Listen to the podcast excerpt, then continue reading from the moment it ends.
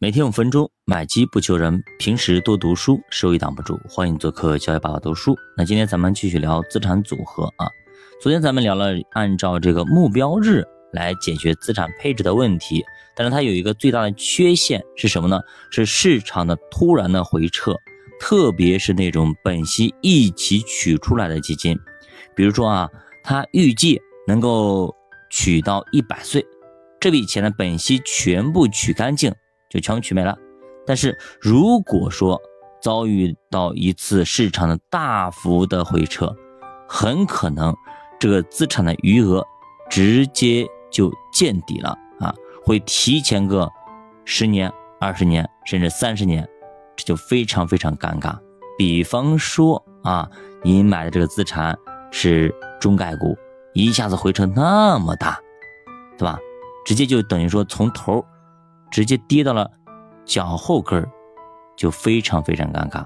所以说，就特别特别担心这样的一个问题，因为你把所有的身家全部放进去了，你没有其他钱了，这个时候大幅回撤，直接把你的本金给伤了元气。这就像那个赵本山说的一样啊，赵本山说当时说什么？说人活着，钱没了，是最最悲哀的一个啊悲剧。所以，投资者在投资这种目标日基金的时候呢，还是要考虑市场当时的一个状况。如果真的是傻傻的投资啊，说实话不可取啊，不可取。任何一种方法啊，它有它都有它的短板，所以说才会去做相互的补充和对冲。那 A B N 达拉斯小牛队的老板，美国著名大富豪马克库班。曾经接受采访的时候，他说过啊，分散投资呢是傻瓜才会相信的事儿。那这个观点，说实话，跟我们大部分我们了解的咱们自己的风险风险投资啊，分散风险这种呃理念是完全不一样的啊，非常新鲜。那咱们看一下作者他的一个理由，他论据在哪里？他说啊，风险可以分为两种，一种是可以分散的风险。还有一种呢是不可以分散的风险，那不可以分散的风险又叫做系统性风险和市场风险，也就是我们管不了天，刮风下雨就这样子。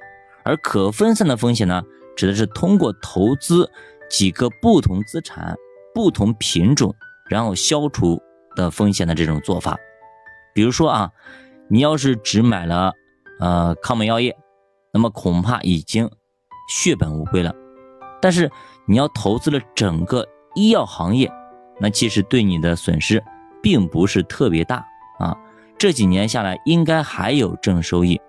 还比方说，您投了硅谷银行，对吧？可能就血本无归了。但你如果投了整个美国的银行业指数，那基本上影响就不是特别大。但是呢，分散啊，它也分情况的啊。比方说啊，对吧？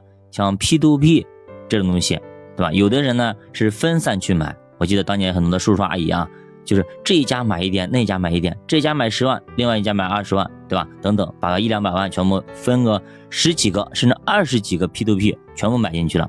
但是后来发现，那么每一个维权群里面都有这些大爷大妈啊，这就是因为 P to P 它是系统性风险，所以说它没办法进行分散。每一个张三李四王二麻子全部都是一个鸟样，所以说你投了之后，你只能等着挨个的暴雷，对吧？它比这个房地产更可怕。房地产呢，你可以买了信托呢，蹭蹭蹭也是也是等着暴雷，但是最起码国家还会去救房地产。你的 P to P 说实话一纸文件下来全部清零啊，所以说现在基本上没有一个活着的，全部都清零，文件已经下来了，对吧？所以股票投资其实呢。还有很多不确定性，比方说公司，还有公司的实控人，经常会出一些莫名其妙的负面新闻。我记得这些年什么什么董事长的等等啊，一些花边新闻啦，甚至一些虐童啦，甚至一些就是不好的事情，对吧？经常会出现，所以这种风险也不小。而且一家公司的业绩总会有起起伏伏，有景气周期，也有衰退周期，有高兴时刻，有悲伤时刻。那么它的股价表现也会很不稳定。再还比如说我们宁波的那个杉杉集团老总，对吧？在去年的时候突然啊，因为那个心梗还是脑梗去世了，那这件事情就搞得啊，国家就很不稳定。然后呢，现在呢又开始闹家闹，对不对？儿子跟他的第二个后妈啊，两个人就争来争去的啊，搞的是他的股价是一天涨一天跌啊，然后呢还夺权干嘛的，到现在还没还没理清楚。那咱们投的时候怎么投呢？那你就要想方法投，你不能说呃光投同一品类的东西也不行，光投春天的东西也不行，要春夏秋冬全部都要投一下。比方说啊，咱们一般产业链都分为上中下游产业链，对吧？那如果说咱们分散投资，咱不能只投下游的一些公司，或者是上游的一些公司，咱们把上中下游这些产业链公司整个产业链我全投了，对不对？那上游涨价了，形成利好，那下游就会利空。相反，上游价格回落形成利空，那下游就会利好。那这样总体来说，它波动性就非常小，对吧？那比方说啊，你像车子一样的零配件，哎，它的组装工程一一辆新能源车，什么电池等等一些东西，对吧？那不管怎么样了，那电池涨价了，对不对？那那可能它车子就不怎么好卖了。但是你买了电池了，那电池涨价你就赚了，对吧？车子不怎么赚钱，那你也没事。